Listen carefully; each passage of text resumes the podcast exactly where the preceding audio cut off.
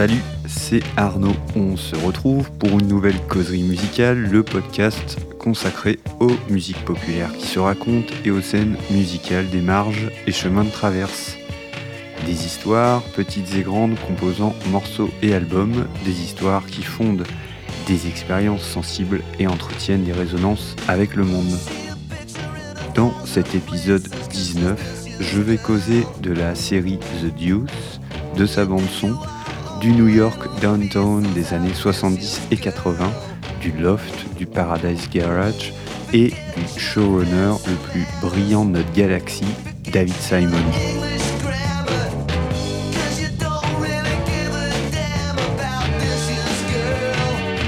Finir une série, c'est toujours un crève-cœur. On s'est installé dans un univers, on a suivi des personnages, on nous a raconté une histoire en longueur et on a du mal à se faire à l'idée qu'elle puisse avoir une fin. Et puis voilà, un jour ça tombe, clap final.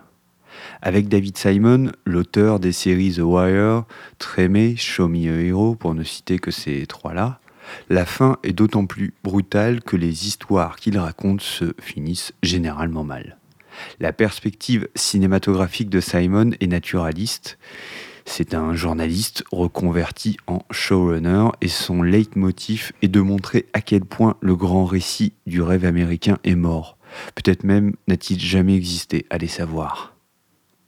Le rêve américain, le désir partagé d'une nation pour le capital, le fantasme de la méritocratie et de la réussite des méritants d'où qu'ils viennent. Simon nous montre l'envers du décor, et à l'inverse de celles et ceux qui voudraient toujours voir le verre à moitié plein, lui, il se concentre sur le vide.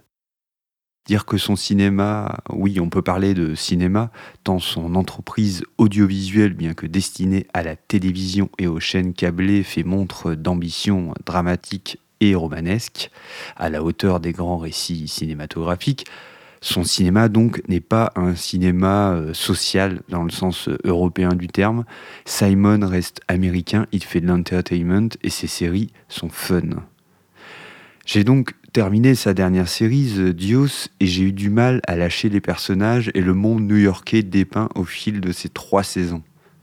Vous l'aurez compris, je suis un adepte de David Simon, accompagné ici et encore par Georges Pelecanos, j'ai été soufflé par la fresque The Wire, j'ai plongé euh, dans la Nouvelle-Orléans post-Katrina, documentée euh, par Trémé.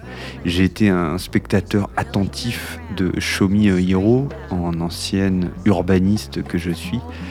J'ai été bouleversé par The Deuce, et pour vous causer de cette série, je vais en passer par son angle musical.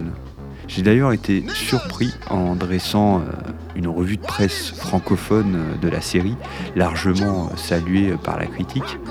J'étais surpris de voir que la dimension musicale n'était pas vraiment mise en lumière et soulignée. Je vais donc m'attarder sur la bande son de The Deuce et sur quelques moments musicaux vécus à travers elle.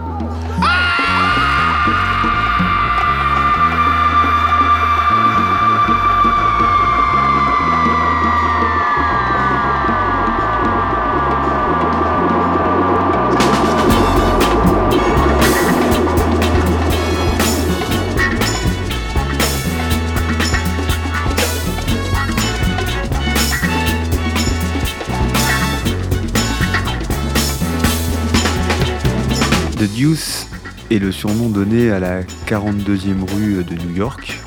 Comme dans The Wire, Trémé ou Show Me Hero, le personnage principal de la série est un espace urbain, un territoire, une rue. Le récit de The Deuce reprend les canons du style David Simon, une distribution pléthorique d'acteurs et donc un souci à ne pas se focaliser sur un ou deux personnages mais de s'inscrire dans le collectif dans l'individu. Ce dispositif choral est à l'œuvre, même si trois personnages apparaissent épisode après épisode comme les pivots de l'histoire. Il y a les jumeaux Martino, interprétés par James Franco, et Candy, jouée par Maggie Gyllenhaal, une, une prostituée de la 42e rue, qui deviendra actrice porno puis réalisatrice. James Franco et Maggie Gyllenhaal produisent également la série, euh, ce qui explique euh, sûrement qu'ils se soient octroyés les, premiers rôles La série démarre en 1971. Si euh, vous ne l'avez pas vu, je fais une parenthèse, pas de soucis, n'ayez crainte, je ne vais pas spoiler. Aucune révélation fracassante, juste un pitch général et quelques indications des évolutions du, contexte jusqu'au final de la série située dans le présent. La downtown de New York en 71, donc, c'est un tout autre paysage que celui d'une ville euh, gentrifiée, touristique et dévolue à la surconsommation. La 42e, qui deviendra Times Square, est alors euh, le repère de putes et de Mac, de liquor stores, le repère pour gamblers et bookmakers, avec euh, également des bars et cantines où toute cette société urbaine se croise. On passe ainsi les portes du Heat Hat, un bar tenu par Vincent Martino. On entrera dans ce rad jusqu'à la fin de la série et c'est en partie dans ce lieu que résonnera la bande-son qui accompagne les personnages et leur trajectoire. La toile de fond de la série est l'émergence de l'industrie du cinéma porno dans les années 70 et les résonances que ce business va opérer dans le milieu de la rue new-yorkaise, des putes devenant actrices, des macs devenant agents ou chômeurs, euh, faute de main-d'œuvre, des mafiosi euh, investissant dans ce nouveau secteur porteur. À partir de ce pitch euh, plutôt sexy pour HBO qui produit la série et pour attirer un, large public, Simon déploie son entreprise habituelle avec des nuances certaines qui font la puissance et l'intérêt de The Deuce. Il est question de sexe, mais il est surtout question du genre, avec un récit qui se construit à partir de la place des femmes. La perspective de la série, euh, on peut le dire, est féministe et interroge, pour ne pas dire dénonce, les violences sexistes, euh, la symétrie systémique de pouvoir entre femmes et hommes, la marchandisation du corps féminin, ou euh, l'empowerment que constituera la naissance du porno euh, pour le lupen prolétariat que sont euh, les travailleuses du sexe. Les rôles féminins sont donc riches et la série n'a de cesse de documenter les tactiques quotidiennes de ses personnages ou les luttes collectives visant à l'émancipation féminine et la dénonciation de la domination masculine. Simon et Pelicanos usent d'une grande subtilité pour euh, traiter de cette biopolitique. Et les problématiques euh, qui soutiennent leurs images n'ont rien de simpliste ou de convenu. Le triumvirat race-classe-genre soutient l'édito euh, de l'œuvre, mettant à l'image parfois avec légèreté et humour, dans d'autres cas avec des accents plus durs, les structures de domination régissant notre monde tout bonnement.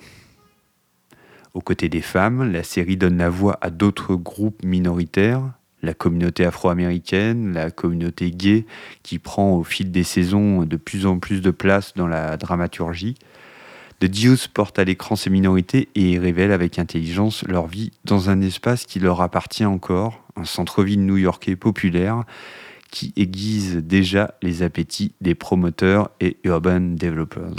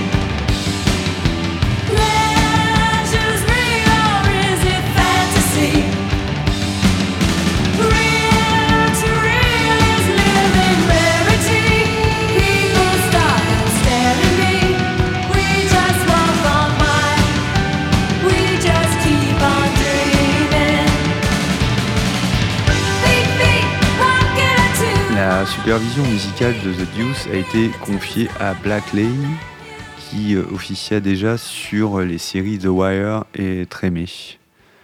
Bien qu'étonnamment la série n'octroie aucun rôle à un musicien ou un DJ, elle s'ancre dans un milieu qui lui confère euh, de facto un rôle un rôle à la musique donc.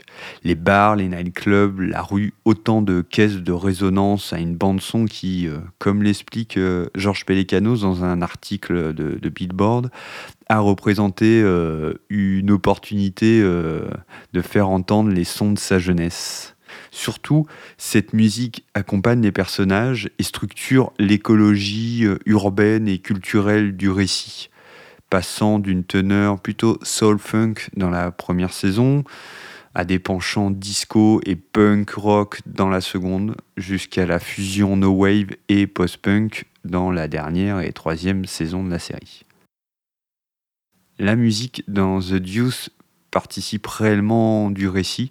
Elle n'est pas euh, simplement un fond musical d'ambiance ou une illustration censée accentuer une émotion, un ressenti.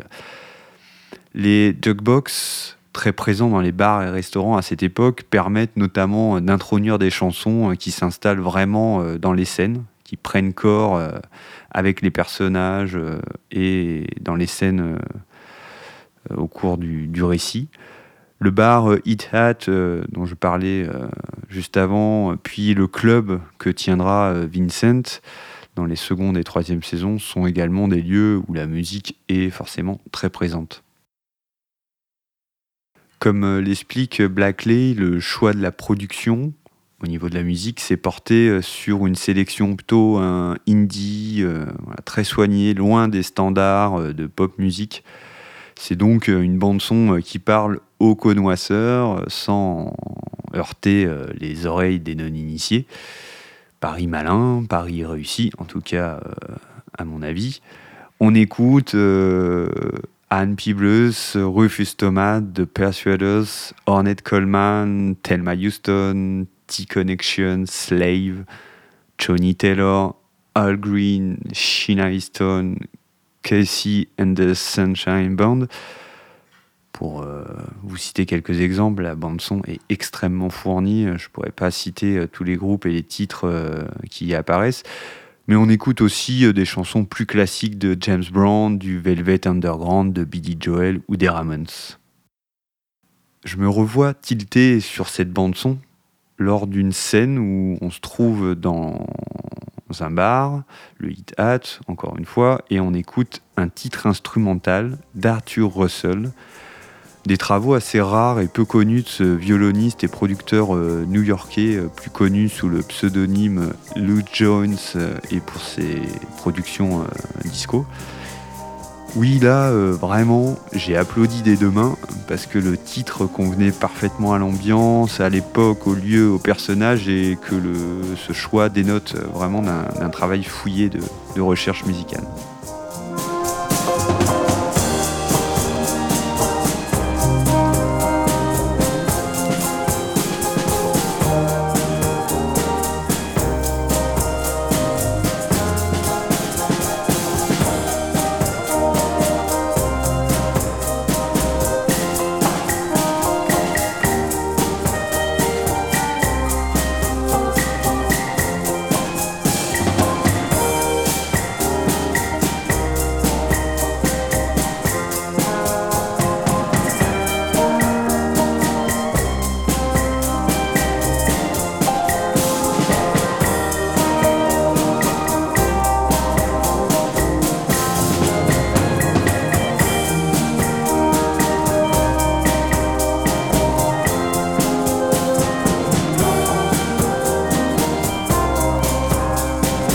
Début des années 70 à New York, les clubs sont essentiellement des clubs privés.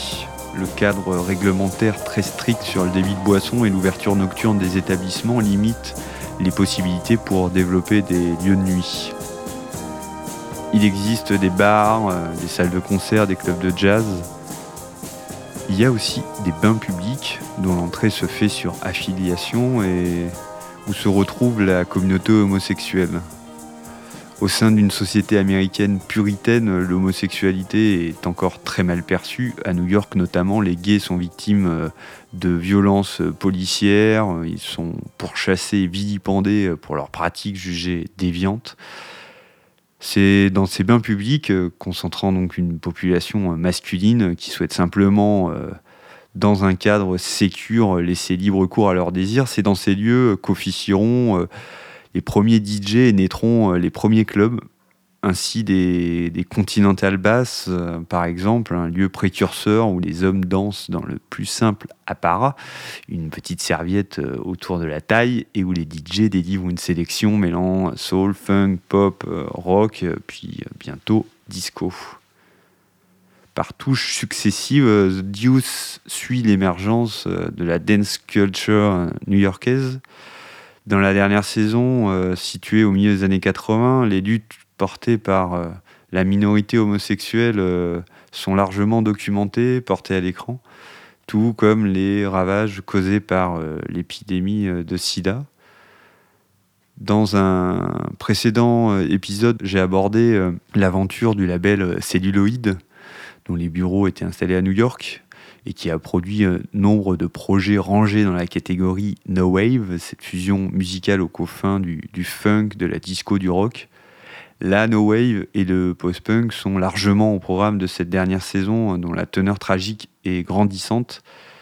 Et j'ai vu un parallèle assez saisissant euh, avec euh, ce, récit et cette troisième saison et le dernier livre du chercheur et DJ anglais Tim Lawrence, qui scrute depuis de nombreuses années la dance music scene new-yorkaise. Ce livre est, titré The Live and Death on the New York Dance Floor, et ça se situe entre 1981 et 1984 et ça pourrait euh, tout autant être la dénomination euh, de cette troisième saison de The Deuce. Pour finir, je souhaite m'arrêter sur deux scènes, peut-être euh, passées inaperçues pour beaucoup, mais pas pour un, DJ et connaisseur de la culture dance music comme moi. Dans la première saison, on voit le personnage de Paul, joué par l'acteur euh, Chris Coy, qui jouait déjà dans Trémé, qui se rend dans une fête privée, une house party, accompagné euh, de son amant. Il présente des cartes de membres à l'entrée, puis monte des escaliers. Ils entrent alors dans un loft. Les ballons de baudruche sont suspendus au plafond, les danseurs et danseuses sont frénétiques.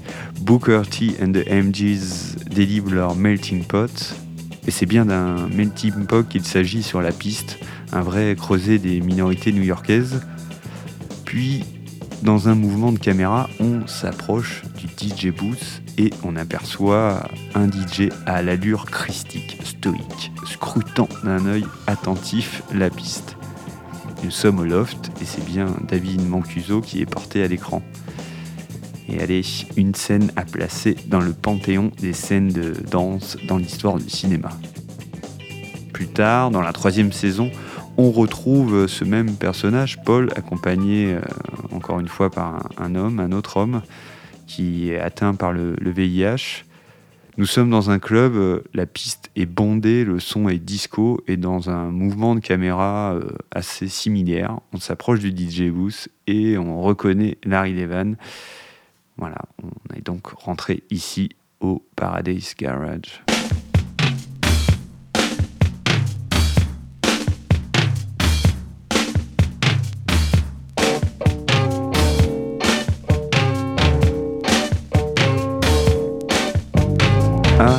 Cette semaine, un titre tiré de la bande-son de la série The Deuce, vous l'aurez deviné. Il s'agit de This Year's Girl de Elvis Costello, qui est le titre générique de la seconde saison. Ici, dans la version euh, sortie sur l'album This Year's Model, euh, paru en 78 en compagnie de son backing band The Attractions.